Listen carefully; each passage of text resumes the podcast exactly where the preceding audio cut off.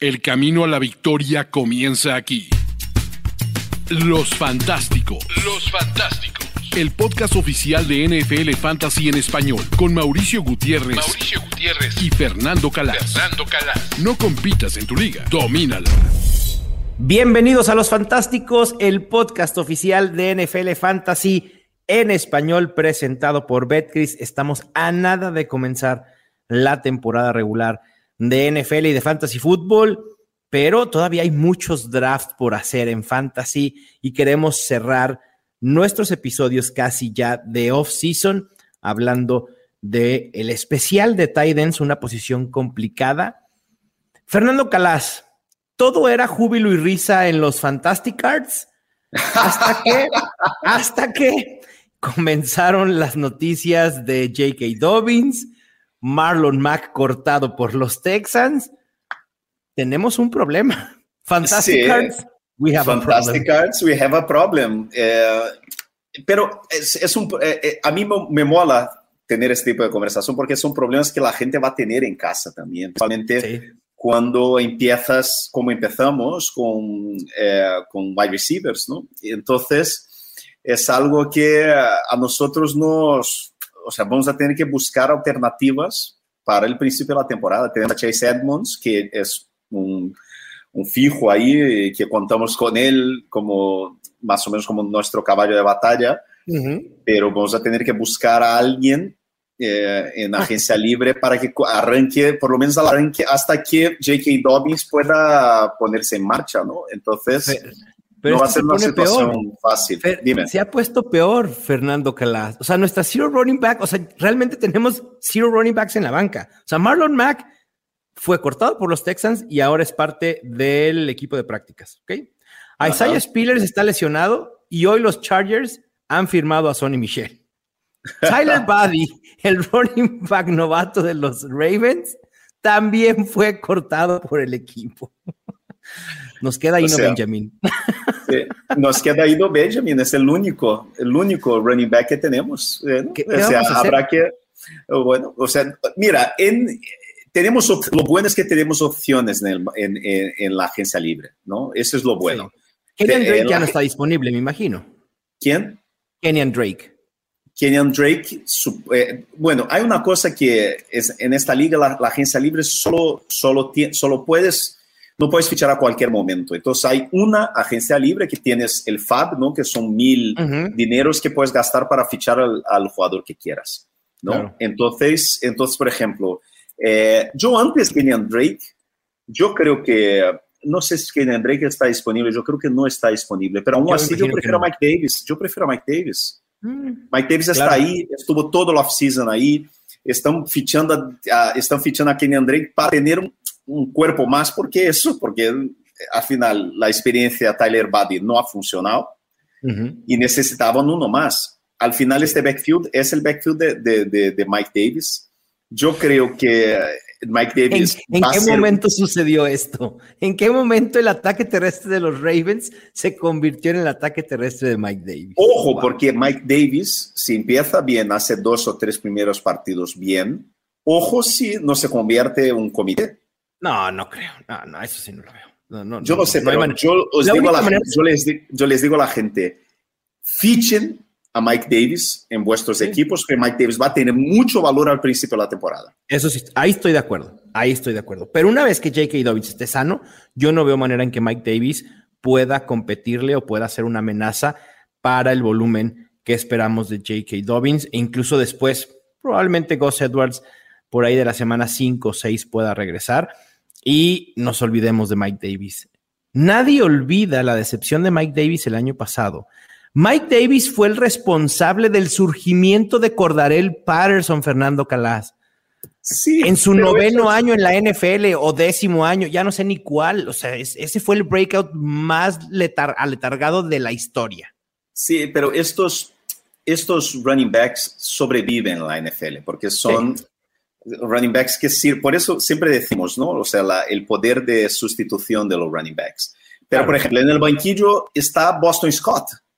Y yo creo que Boston Scott, o sea, dentro de este super comité que va a tener los Eagles, va a tener valor porque va a jugar en jugadas de pase, va a recibir pases y va a sumar ahí sus, no sé, 8, 9, 10 puntitos que nos va a ayudar a, estar ahí, ¿no? yo creo que es lo que te, o sea, yo creo que Boston, yo creo que Mike Davis es la prioridad. Yo creo que tenemos que ver a Boston Scott también. Yo creo que un, buenas una buena alternativa, por ejemplo, para, eh, para tener ahí en el, en, el banquillo es Jalen Water, por ejemplo, de los, de los Steelers, que va a ser el suplente de, de, de, de Najee Harris. Bueno, es, nosotros vamos a tener que fichar a tres running backs. Y yo creo que estos son, eh, bueno, es así que se puede hacer. Son, los viajes del oficio cuando vas con zero running back. Y es parte de la diversión también al final del día, ¿no? Claro, porque hay gente que dice, ah, bueno, yo quiero draftar a mi equipo y no, no tener que preocuparme. Bueno, entonces, entonces eso, el fantasy no es solo draft, el fantasy es agencia libre, es conocer a la liga, es correr detrás y yo creo que, bueno, vamos a tener, la, la, duda es eh, cuánto gastar de nuestros mil dineros en Mike Davis. Mm, esta, ¿Poco abajo del 10%? Sí, yo, yo iría, pero no, puede, no podemos ir muy bajos porque le necesitamos. Sí, sí, sí, sí, sí, Yo creo que en el, rango de un entre 7 y 9%, yo creo que pudiera ser para asegurarlo. 92, 93 dineros, ¿no? Exacto. Cuando tengan, cuando tengan este tipo de waivers ustedes en su liga, si es que ya los implementaron, estos waivers de presupuesto, un tip no pedido, pero que les va a ayudar mucho para ganar sus pujas, no vayan con números cerrados. Nunca pujen 10, 15, siempre vayan uno o dos más arriba. O sea, si tienen pensado gastarse 10, vayan 11, vayan 12 porque eso, e, eso puede ser la diferencia entre no empatar con alguien. Normalmente toda la gente piensa en números cerrados. Ustedes siempre piensen en números no cerrados y pueden hacerle ganar a los jugadores. Bueno, vamos a ver, después, o sea, eh, la puja es el miércoles de la semana que viene. Entonces, bueno, hasta allá a lo mejor tenemos nuevas informaciones, pero al final nuestro equipo de cero running back es cero running back. Exacto. o sea, es Chase Edmonds y ningún otro running back. pero bueno, o sea, ¿qué se puede hacer? Pero tenemos a Justin Jefferson, tenemos a Mike Evans, tenemos a Buckley Sutton, tenemos a Marquise Brown, tenemos a Kyler Murray, tenemos a Alberou, que ojo con Alberou, tenemos a David sí, tenemos a Tyler Lockett, tenemos a Devonta Smith, pero no, no tenéis running back. Bueno, pero tenemos todo lo demás. Eso no se puede importante tener al final de cuentas. No se puede tener todo en la vida. ¿no? Y una cosa, una, una, antes de hablar de quarterback, de, de Tyrants, eh, yo quería tener una discusión aquí contigo, así un poco existencial. Ok que eh, la gente que, que, me sigue desde hace muchos años va a recordar el, el, Zona Roja, el podcast que teníamos en Diario As aquí en Madrid, que fue como nosotros nos conocimos, ¿no? Claro. Yo te invité hace seis o siete años, a muchísimos años, para que en un programa de fantasy hubo buen rollo, nos hicimos amigos y aquí estamos, ¿no? Y en aquel programa yo hice el programa con Mariano Tobar, que fue, eh, que es todavía directora de Diario As, es un genio de, de, lo que es el periodismo, y que él tiene una liga de años y años y años con gente que trabaja con este tema de, fútbol americano en España desde hace muchísimos años, ¿no? Por ejemplo, Carlos Girles, que trabajó en los Jets, con, un montón de gente muy antigua. Entonces yo siempre le ayudo a hacer sus equipos, porque eh, eh, su draft, porque es un draft de, Dynasty. Y él tiene a Derek Henry desde hace muchos años. Hemos drafteado a Derek Henry hace muchos años. Lo hemos pillado en agencia libre, bueno, en fin, hace cuando él era todavía suplente. Y ahora yo le dije, mira, vamos a intentar eh, a negociar a Derek Henry, ¿no? Entonces decimos, eh, él dice, mira, vamos a intentar cambiarle a lo mejor por un, un running back temprano o eh, por una primera ronda y tal. Y él dice, pero, y entonces llega el comisionado de la liga y dice, no, pero es que Derek Henry es muy, tiene que ser más que una primera ronda, no sé qué, una dos primeras rondas, una primera ronda este año, el año que viene, porque es un, running back muy alto, es muy buen jugador. Yo digo, vale, muy bien, entonces empezamos a pujar. Pidió dos, dos primeras rondas, nada. Primera ronda un jugador, nada. Primera ronda sola, nada. No consiguió venderlo. Wow. Y al final, Mau, yo vuelvo a lo que decíamos, que siempre volvemos a decir. Es muy fácil decir que, ah, draftees a este jugador porque tiene mucho valor. Draftea a Derek Henry en tus ligas. Vale, muy bien. O a Ezekiel Elliott. No, porque es Ezekiel Elliott, ¿no? Pero intenta venderle. No, no, imposible. Ahí es donde ves el valor real de cada jugador. Sí, de acuerdo. Entonces, en primera ronda, ¿vas a draftear a Derek Henry o vas a draftear a, eh, yo que sé, a, DeAndre Swift? ¿Por cuánto tú crees ahora mismo? Eh? ¿Por cuánto? intenta vender a DeAndre Swift, a ver qué te, qué te ofrecen. ¿Te ¿Por DeAndre Swift en Dynasty? Sí, el mundo, ah, el mundo. Por supuesto. Probablemente DeAndre Swift debe andar en el top 3 de rankings en Dynasty en running backs. Claro. Entonces es eso. A veces es muy fácil decir, ah, este jugador, eh, drafteale en primera ronda, pero, claro. pero muchas veces estos tres de Dynasty te ayudan a, a, enseñar el valor real de un jugador. te sensibilizan el valor de, de, jugadores, totalmente. Y es otra de las, de las grandes ventajas de jugar Dynasty. Así que si no han jugado Dynasty, también pueden jugar Dynasty en nuestra app de NFL Fantasy ahora en español, ahí está el comentario existencial de Fernando Calas y Derrick Henry. Vámonos con los tight ends, Fernando. Los fantásticos. Misma temática, tres a tener, tres a evitar y tres sleepers. No hay mucho de qué hablar de los tight ends porque tenemos los 12 que comúnmente son utilizados en una liga y hay algunos otros que pueden terminar por colarse en ese top 12 hay otros que consideramos sleepers que pueden sobrepasar la proyección que se tiene de ellos. Así que vámonos primero con los tres a tener. ¿Te parece si empiezo con mis tres? Porque justo elegí tres que son en el rango de las tres estrategias de Titans.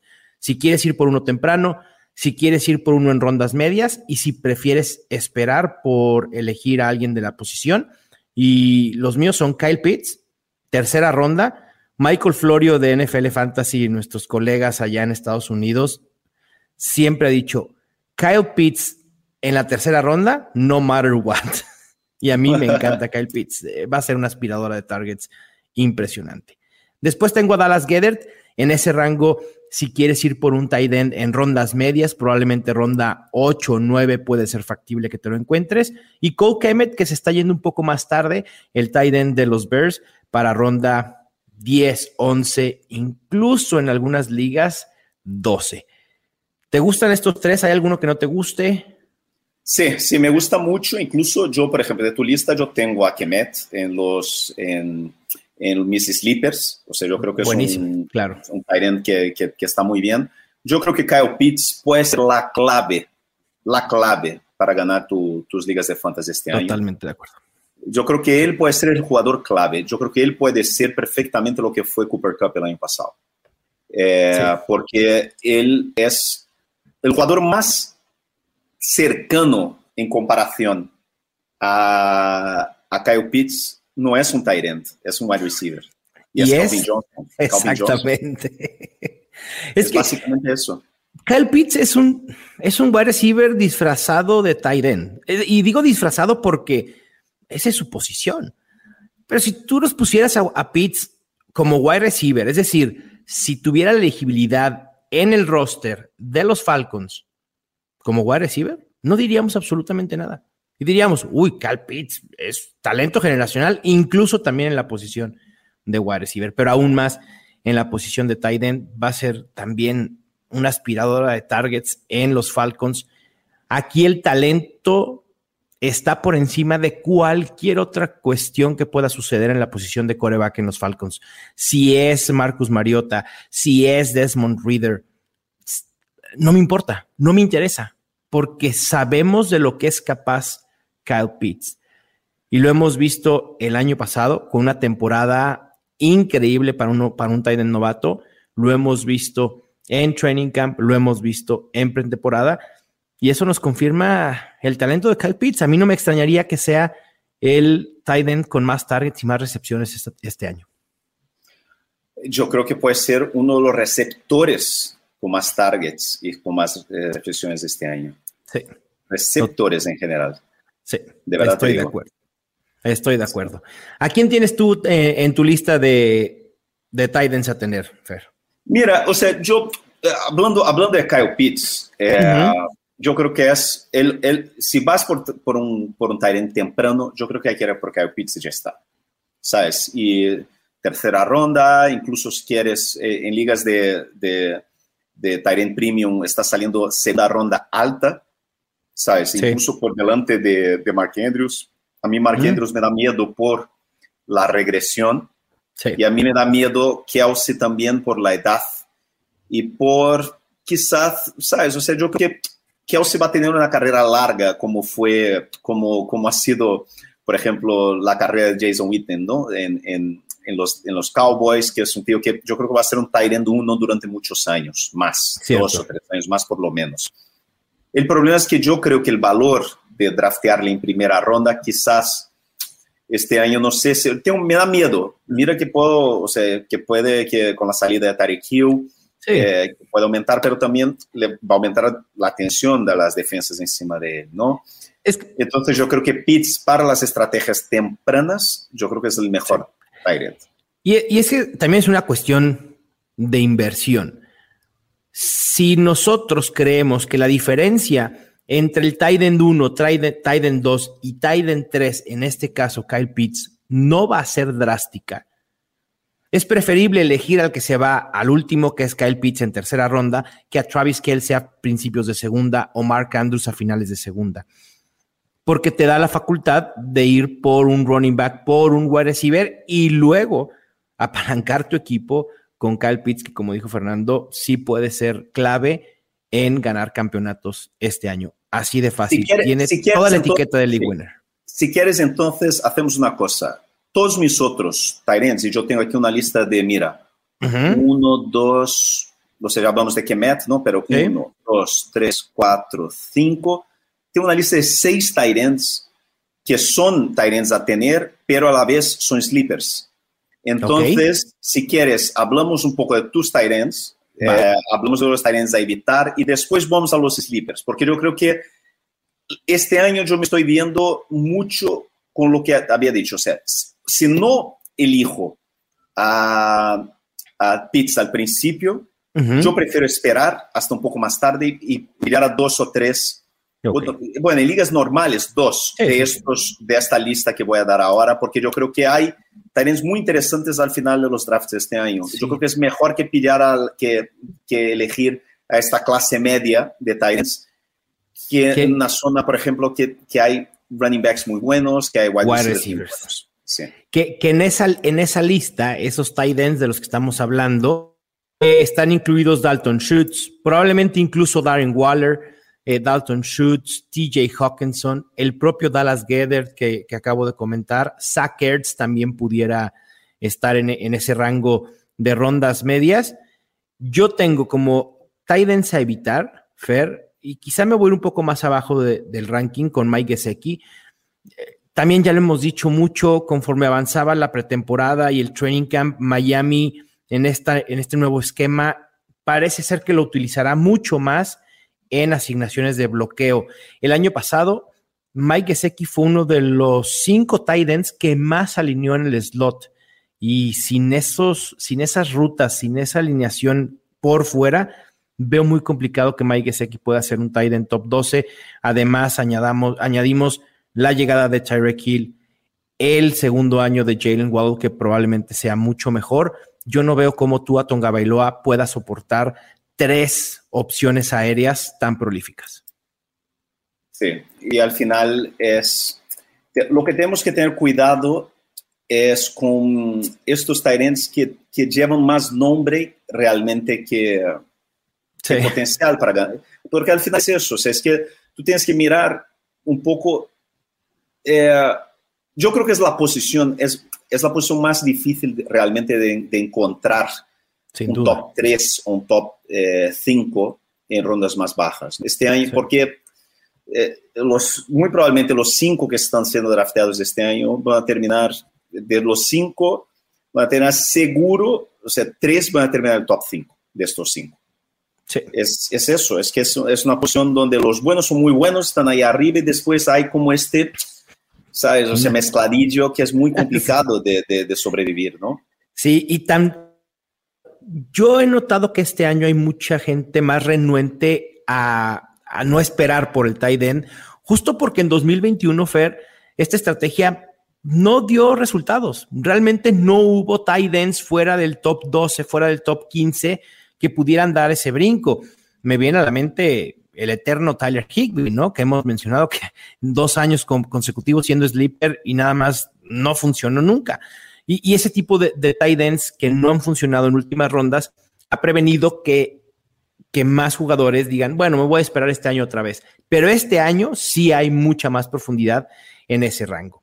Eh, a evitar también tengo a Dawson Knox de los Bills. Creo que va a venir una regresión muy, muy fuerte en touchdowns y lo mismo con Hunter Henry. Son dos tight ends que dependen muchísimo de la anotación para ser productivos en fantasy. Probablemente no tengo el número exacto, pero recuerdo que ambos, arriba del 50% de su producción fantasy fue a través de los touchdowns. Los touchdowns son poco predecibles año con año sobre todo con Hunter Henry en una ofensiva que puede lucir diferente, que puede ser mucho más terrestre. Así que yo evitaría esos dos tight ends que se están yendo como top 13. O sea, tú evitarías entonces Hunter Henry, ¿no? Yo, yo quiero evitar a Pero Hunter, Henry, está, está, saliendo top 13. Ah, en algunas ligas sí, el ADP es de top 13, top 14. Si me quiero esperar, es decir, a ver, si me espero y no tengo tight end, sí pudiera emparejar a Hunter Henry con algún otro de los que vamos a hablar de sleepers. O sea, sí, sí los... No me inconforma tenerlo en mi, en mi, en mi equipo. Lo que no quiero es que crean que Hunter Henry va a ser un top 12 como lo fue el año pasado. Aunque fue de la parte baja, yo no veo upside en Hunter Henry. Es que, para que, por eso yo siempre digo a la gente, mira, la mejor estrategia es elegir talent temprano yo la llevo haciendo hace años, te quitas el dolor de cabeza, te quitas el estrés, te quitas, o sea, tienes ahí a George Kittle, tienes ahí a Darren Waller, tienes ahí a Kyle Pitts, tienes ahí a Mark Andrews y tienes ahí a Travis Kelsey. Pilla uno de ellos, amigos, y ya está. Y, es el mejor consejo que te puedo dar. y, olvídate de este episodio y ya vámonos a lo que sea. No, pero, es el mejor consejo. Pero es, te digo, y no es algo, yo llevo, yo qué sé, cuánto tiempo, Mauricio, diciendo, Mucho. draftea, muchos años diciendo, draftea Tyrant temprano. Y en esa estrategia en específico en tight hemos contrastado mucho tú y yo, porque tú siempre has sido de ir por el tight temprano y yo siempre he sido de esperar por tight hasta esta temporada. Yo normalmente en años anteriores no tuve mucho Travis Kelsey más que en ciertas situaciones cuando quise diversificar, pero no era una estrategia con la que a gusto, porque yo quería ver esa robustez en mi roster de running backs, de wide receivers. Y yo decía, eh, la posición de tight la solvento como a lo mejor puedo solventar la, la posición de coreback, pero la diferencia entre ese top 3, top 5 con el resto se ha incrementado. Y entonces eso me ha hecho que este año sí esté más abierto a la opción de ir por un tight temprano. Llámese Travis Kelsey segunda, ¿no? Mark Andrews no tanto, pero Kyle Pitts en tercera sí o sí. Sí, a mí, a mí me gusta mucho, pero este año, mira, este hay, hay unos nombres interesantes ahí abajo. A ver, danos algunos nombres de, esa parte ahí, de esa nebulosa. muchos de tus, de tus, o sea, yo tengo a todos tus sleepers, yo tengo entre los jugadores a tener. Ok. O sea, que son eh, Albert Lowe, el time de los Broncos, David Njoku, que David Njoku cuando entró en la NFL fue primera ronda, ¿no? Y primera ronda alta, ¿no? Eh, drafteado por los, los Browns, es que tenía una é, foi incluso draftado antes que George Kittle. Foi aquele ano espetacular de los Tyrants, que tinha, o sea, eh, Tyrants increíbles.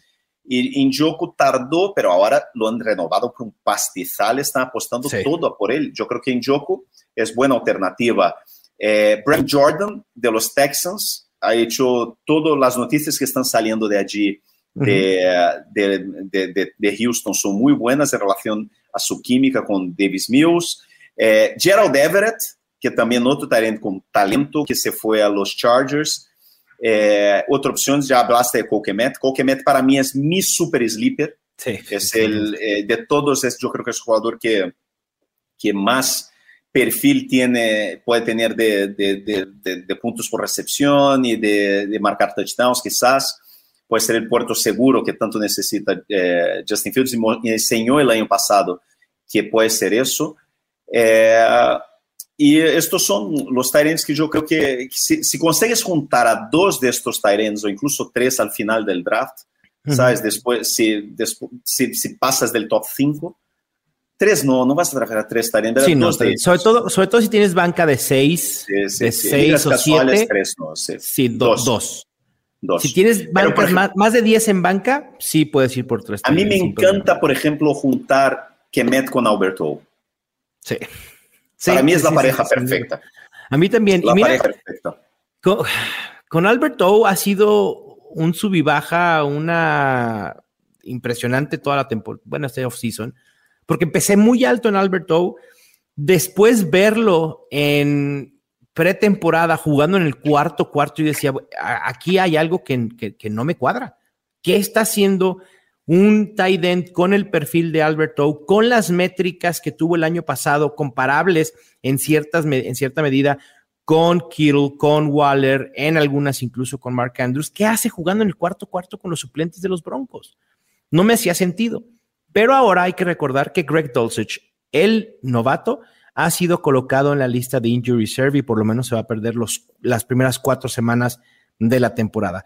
Esto vuelve a abrir la oportunidad total para que Albert Ogwebunam demuestre el talento que tiene con el perfil atlético que se carga. Es impresionante. Y Albert O, nuevamente, creo que puede terminar en el top 12 de Titans, sin lugar a dudas, teniendo a Russell Wilson de coreback. No, yo creo que top 12 es seguro, pero yo creo que puede terminar ahí top 5 perfectamente. Sí, sí, sí. Uf, las predicciones sí. locas de Fernando Calas. Alberto, top 5. Bien, me gusta. Lo tenemos también en los Fantastic Cards, por cierto. Bueno, a ver qué pasa, a ver qué pasa. Sí. Pero es eso, es algo un poco, mira, es que eh, Iroko sí, o sea, fue en el draft. Fue en el, yo me acuerdo perfectamente, es el, fue el draft de George Kiro, que salieron yo creo que cuatro o cinco sí. antes que George Kiro. Sí.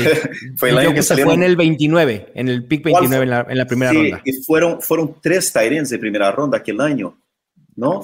No me acuerdo, fue, sinceramente. Eh, Max Williams, ¿te acuerdas? sí, eh, claro, de los Ravens. Sí, ¿no? hay, que, hay, que buscar, hay que buscar el draft 2017, pero yo me acuerdo que fueron, eh, era un draft que llegaba así, o sea, una cosa.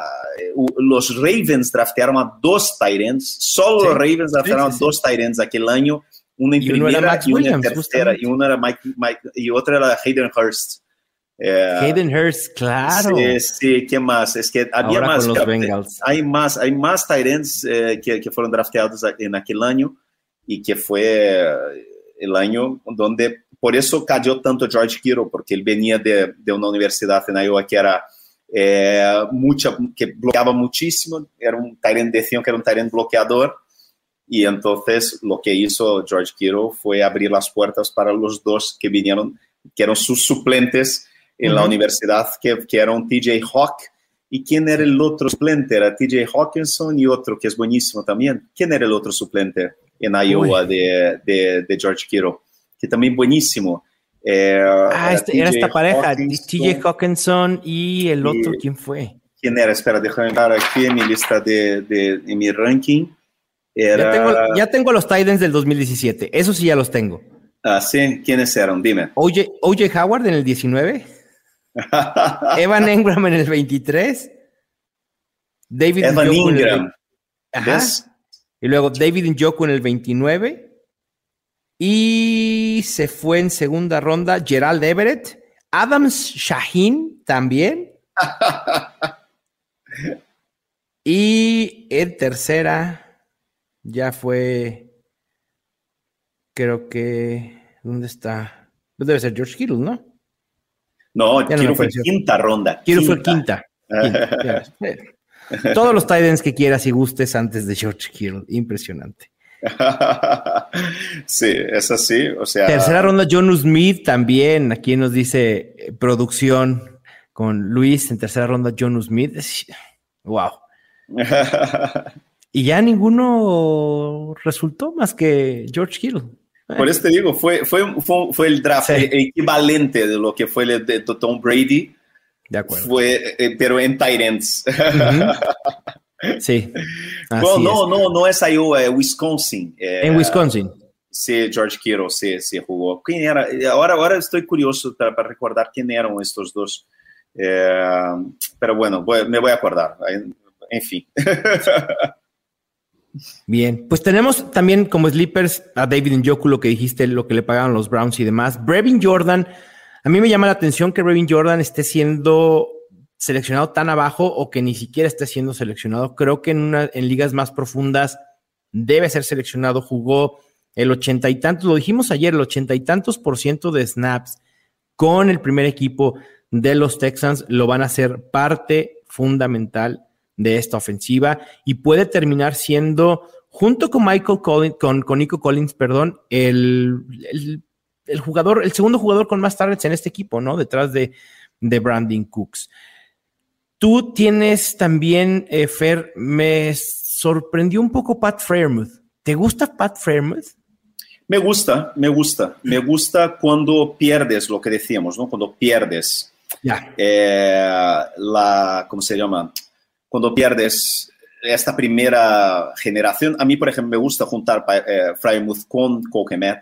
A mí me gusta juntarle con Alberto. ¿Sabes? Estos son de estos jugadores, a mí me. me, me... no offend, joba. Yo diciendo, ¿quién era él?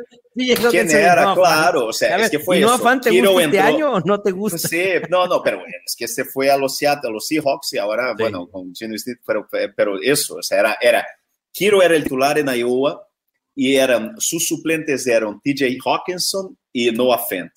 Y los dos de después salieron altísimos en la NFL. O sea, eh, George Kittle siempre bromea diciendo que, que Noah Fent y, y, TJ Hawkinson le deben un montón de dinero porque gracias a él han tenido contratos muchísimos mejores que, que los de, de, rookie como George Kittle de la Universidad de Iowa. Claro. Perdona. es que estaba con eso en la cabeza. ¿Quién, ¿Quién era? Madre mía. Cuando eso pasa, es, es, horrible cuando eso te pasa y que sabes, tienes el nombre aquí en la cabeza, pero no lo puedes decir, es, es terrible y nos pasa a todos.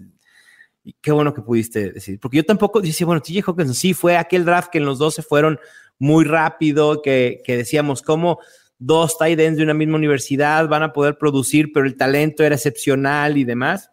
Y el talento ahí sigue, ¿eh? los dos. Sí, y los dos en primera ronda, y se discutía, se discutía quién era mejor entre los dos. Y los dos todavía no han terminado de explotar, ¿eh? ojo, ojo, porque este, no hemos hablado de TJ Hawkinson en el programa de hoy. No hemos hablado de Noah Fent hablamos, en el programa de hoy. Hablamos de TJ Hawkinson ligeramente, ¿no? Cuando dimos la estrategia de evitar esos tight de ronda media, pero sí. lo curioso con TJ Hawkinson, Fer, es que de esos tight ends de ronda media, es decir, Dalton Schultz, Dallas Gedder, a veces incluso TJ Hawkinson se está yendo ya después de Sackers. Y en ese rango, creo que TJ Hawkinson puede. No lo sé.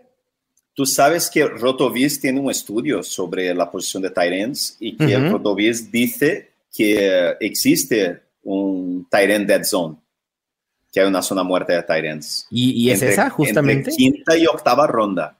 Okay. Entonces, ojo, cuidado. ¿eh? bueno, ya están advertidos de la tight end Dead Zone.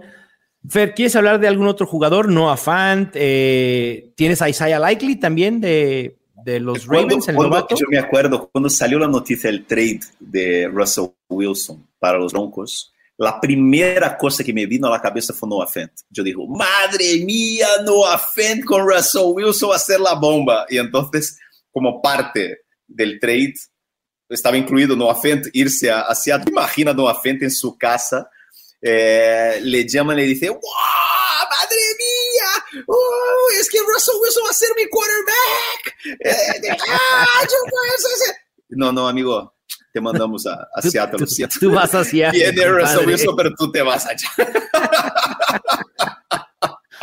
Qué triste Imagina la caso. decepción del chaval. Qué, Qué triste caso. El programa, el programa de hoy, ya veis, amigos, que está un poco diferente de los otros, con mucha estrategia, running backs, quarterbacks, dead zone, qué hacer, no sé. ¿Qué no es hacer? sencillo, amigos, sencillo. Sí, sí, O sí. pillas así, a uno eh, de los top 5 con preferencia, con preferencia a Kyle Pitts. O entonces, amigo, al final del draft eh, eh, sac- sacas a dos de esta listilla, la lista esta que, que, que decimos. Y Albert, eso, Albert O y, y cuál es el Ujú. segundo, y Coquemet. Se acabó, se acabó. Ya nos Si te quieres ir esperar un, un poco más, David Njoku. Sí, Eh. sí. Eh, eh, ¿No? no hay mucho, eh, ¿Qué se puede hacer? Digo, Njoku tenía un perfil muy interesante muy- o sea, y creo que es un end talentoso. Njoku estaba, estaba, entre comillas, o sea, no, no iba a decir muerto, para amor de no, estaba muerto, pero estaba, bueno. desaparecido, bien. desaparecido. Sí. Y ahí de repente los Browns fichan a, a Deshaun Watson Sí, sí. y le renuevan a Njoku por un pastizal. Es un Y la salida de Austin Hooper, además. Claro. Entonces, cuando antes de, de la, del contra, de, de, de la sanción de Deshaun Watson, Njoku, yo, o sea, es que era, yo le tenía mm, como mi prioridad antes que. Kimet. Ahora tengo después, yo tengo a Kimet, Alberto, Njoku, Brevin Jordan. Esta es mi, mi, mi, mi lista de, Coincido. de, de También. sleepers. Dos de ellos yo creo que, que tienes un tight end titular para el resto de la temporada, ¿sabes? Sí, totalmente de acuerdo. Bueno, con esto cerramos esta sección de ends tan, tan divertida y ahora vámonos Ay, a mío, nuestra ofensiva en serie. Ofensiva en serie. Aquí sí no va a haber mucho cambio. Vamos a seguir tomando las proyecciones de Mike Clay de ESPN para determinar si vamos over o under en lo que él ha establecido. Fer, tiene a seis tight ends con al menos 100 targets. Son los, la misma cantidad, no voy a decir los mismos tight ends, pero es la misma cantidad de tight ends que el año pasado sobrepasaron esta marca de 100 targets. Tiene a Mark Andrews con 122, Travis Kelce con 119, Kyle Pitts 118, Darren Waller 106, Dalton Schultz 101 y TJ Hawkinson con 100. Aquí vamos a dar dos secciones de over-under. Los seis tight ends, ¿crees que haya más o menos de seis tight ends con al menos 100 targets en 2022? Uy, yo creo que va a haber, yo creo que, que va a haber menos, Ok. pero yo creo que dos de esta lista no van a estar. Ah, a ver, eso ya me interesó. A ver, dinos, por favor. Yo no sé, yo, yo, a mí no me entusiasma para nada Dal- Dalton Schultz. Ok. No me entusiasma para nada. Primero que quitas. Y yo creo que por pura probabilidad, yo creo que habrá uno de, de- de estos que estamos eh, drafteando alto Claro. que va a decepcionar, sea por Sí. lesión, sea por cualquier otra cosa. Eh, vemos eh, Darren Waller, la off-season, ha tenido una off-season medio eh, Sí, revuelta complicado. y Ujú. dicen que va a renovar y que tiene que ver que está haciendo como, está lesionado, entre comillas, ¿no? O sea, que, que lo que está haciendo es forzar para que le renueven, como hizo, por ejemplo, de Divo Samuel o, Di- o Deontay Johnson, pero a mí me da un poco de, de angustia. Y yo creo que George Kittle, que no está en su lista, ¿te das cuenta? No, no está en Sí, su no, lista. no está. No está en la lista No de, de en su 100. lista. Entonces, No, porque eh, además uno de nuestros props es de George Kittle, lo tiene con un 20% de target share, pero ahorita voy a dar el número de targets que proyecta para eh, George Kittle, son, por aquí tengo el dato, George Kittle, 95 targets, justo abajo. sí, yo creo que George Kittle, la línea ofensiva de San Francisco es muy mala, muy mala Sí. este año. Eh, Trey Lance le van a tener que proteger un montón, va a querer correr con el balón un montón y George Kittle es el mejor end bloqueador de la liga. Sí, George Kittle es el mejor bloqueador que muchos tackles de la liga. Sí, sí, que Y muchos dineros, es, sí. es que es tremendo George Kittle. Eh, eh, yo creo que él va a tener tres o cuatro o cinco partidos de estos que marcan dos touchdowns y hace 150 yardas y que va a ser una barbaridad, pero creo que va a ser muy volátil, pero creo que va a ser difícil de predecir. Lo que decíamos en el otro programa sobre AJ Brown, yo creo que va a pasar lo mismo con George Kittle. hablando de George Kittle, el, eh, Mike tiene el 20% de target share y generando 826 yardas. Yo, eh, complicado, ¿eh? complicado. Yo creo que es muy ¿Te quedas con el número o te vas a ver pocas yardas, pero yo creo que va a haber yo no sé, es difícil apostar contra el mejor Tyrant de la liga, porque George Kittle es el mejor Tyrant de la NFL. Sí, no es el mejor para fantasy, pero puede ser el mejor en la NFL. Es el mejor Tyrant de la NFL y tiene potencial para alcanzar eh, lo que hizo Gronkowski, eh, a ver o sea, si va a tener una carrera longeva o no, si va a ganar los touchdowns que ganó Gronkowski o no, pero en términos de talento puro, es, es probablemente uno de los mayores Tyrants de la historia de la NFL en términos de talento. Pero está en una situación que yo creo que, a ver qué tal, qué tal es difícil apostar, pensar, porque George Kittle puede perfectamente conectar instantáneamente con Trey Lance. Trey Lance tiene una, una, una carrera, un, puede tener un, un, año espectacular y George Kittle termina número uno y explotando, porque claro. alguna, algún año George Kittle va a tener una un año de estos de fantasy que sea la bomba. Sí, sí, sí. Puede ser este, este vamos a ver. Puede ser el año que viene, puede ser el próximo. Es difícil de apostar realmente contra George Kittle por eso. Entonces yo iría over por no ir en contra de George Kittle. Va, perfecto, me agrada. Volviendo a lo de los targets, quiero tomar el prop de Kyle Pitts. 118 targets para Kyle Pitts. O sea, over, pero a ciegas. Sí, over. A ciegas. Yo creo que Kyle Pitts puede superar el rango de 150, incluso recepciones. No sé, ah, ah, es, una, puede ser una locura, ¿eh? Puede ser una locura. O 150 targets y 100 recepciones. Yo no ¿Te acuerdas que el año pasado yo decía que TJ Hawk iba a superar 150 recepciones? Sí. Eh, Hoy es Kyle Pitts si yo aposté por TJ Hawk 150 recepciones el año pasado, porque es que sería una incoherencia. claro, ¿no? Totalmente. no apostar que Kyle Pitts este año va a tener más que 150. Sí, sí. El líder en targets y recepciones el año pasado fue Mark Andrews con 154 targets y 107 recepciones. Lo que digo de Kyle Pitts de 118 el over, que es muy fácil, es porque el año pasado tuvo más de 110 o 110 targets. Ocho targets más se ven todas, más de menos de uno por juego. Con la vacante de targets que hay en Atlanta, por supuesto que Kyle Pitts va a ser over. Hunter Henry, Fernando, seis touchdowns. Mm, mm. Eh, yo miro, eh, estaba mirando el 53 de, de los Patriots. Eh, el coordinador ofensivo de los Patriots es Matt Patricia, ¿no? ¿Quién es? El, es, es, un coordinador defensivo.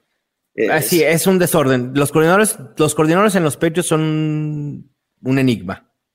Yo no sé, pero um, me da yuyu cualquier cosa que tenga que ver con los Patriots este año. Y yo creo que los Patriots siguen viviendo del pedigree, siguen viviendo de marca, más que de de realmente calidad de este equipo. Yo diría under. Ok, sí, yo también voy under con Hunter Henry y es por una de las razones por las cuales lo quiero evitar por ser dependiente de touchdowns.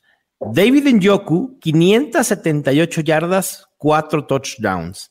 Ya estas proyecciones están acorde a los 11 juegos de Deshaun Watson. Yo diría que over porque no tiene, mucho, no tiene mucho más y Jacob Brissett le necesita. De acuerdo, yo también voy con el over. Dawson Knox de los Bills, 604 yardas y 6 touchdowns.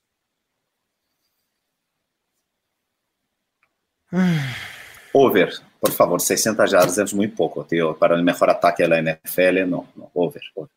Yo voy a ir con el under porque yo sí espero una evolución en Gabriel Davis, espero mayor involucramiento de Isaiah McKenzie, incluso la utilización de James Cook. Tanto a Isaiah McKenzie en el slot como James Cook en rutas cortas le van a pegar mucho al volumen de, de Dawson Knox, así que yo voy a ir under. Pero creo que va a estar cerca, ¿eh? Va a estar cerca. Entonces hacemos una cosa, hacemos una cosa, under de yardas, pero over de touchdowns. Ok, va, me late, va. Porque, no creo que sea mucho más del over de 6, creo que va a andar en el No, no, es verdad, es verdad. Estás con, sí, tienes razón, me has convencido, Mauricio. Sí. Venga, vamos con el under entonces, todos con dos o Knox. Perdón, dos o Knox, no es nada personal contra ti, pero... tienes las, no, y tienes las carreras de, de Josh Allen en, en, en Red Zone. Claro. Eh, sí, así es. Sí. Sí, esta, esta, a ver, habrá bonanza fantasy, pero no hay coreback y no hay ofensiva que soporte tanto, ¿no? Eh, y, lo he dicho, Stephon Diggs, Gabriel Davis, Isaiah McKenzie, y nos entusiasmamos con James Cook, y Devin Singletary puede ser un regalo, y luego agrégale dos o no. Se ve complicado, pero bueno, vamos a ver qué pasa. Ahí está nuestra ofensiva en serie. Fernando Calas, vamos con fuera de la galaxia fantasy. Si te fijaste, no ha anotado absolutamente nada porque es sorpresa. Ay, Dios mío. Fuera de la galaxia fantasy. Llamado del Comité Olímpico Brasileño o Español, el que tú decidas, y del mexicano, para que tanto tú como yo representemos algún deporte en los próximos Juegos Olímpicos. Tú decides en cuál pero yo decido dónde tú, tú vas. No, tú decides el tuyo, no, no, el tuyo. No, tú el no, que no, tú yo, quieres. quiero decidir ¿Al revés? el tuyo. okay, va, al revés, me lato. Entonces, tú decides en qué deporte participo yo y yo decido en qué deporte participas tú. Perfecto, venga. Molaría, molaría que participáramos juntos en el, los Juegos Olímpicos de invierno en el curling. Imagina tú y yo ahí en el curling. Yo tengo experiencia, ¿eh? déjame te digo. Eh, en, la casa. En la casa. Ah, en la pues casa. no, claro, no, de claro, curling, pero con el trapeador. O sea, con el trapeador, cuando me toca hacer el aseo en la casa, pues sí tengo más o menos algo de experiencia ahí en, en la técnica, por lo menos, ¿no? Creo, digo, no sé si sea la misma, pero bueno, va, me parece. Un equipo conjunto de curling de los fantásticos. Estaría sí, muy bueno. Sí, estaría Venga. bien, estaría bien. Perfecto. estaría bien. Fernando, pues a practicar, ¿eh? Te mando un abrazo. Cuídate, Emma. Un beso. Chao. Igualmente, muchísimas gracias a todos por escucharnos. Con esto terminamos este episodio de Los Fantásticos, el podcast oficial de NFL Fantasy en español, presentado por Betcris. Suerte en sus drafts, si es que todavía les quedan algunos, y ya a preparar semana 1. Y suerte en sus enfrentamientos, excepto si juegan contra nosotros. Ya tienes todo lo que necesitas para dominar tu liga. Los Fantásticos. Los Fantásticos. El podcast oficial de NFL Fantasy en español. Con Mauricio Gutiérrez y Fernando Calas. Productor ejecutivo Luis Obregón. Producción y voz en off Antonio Semper. Una producción de primero y diez para NFL.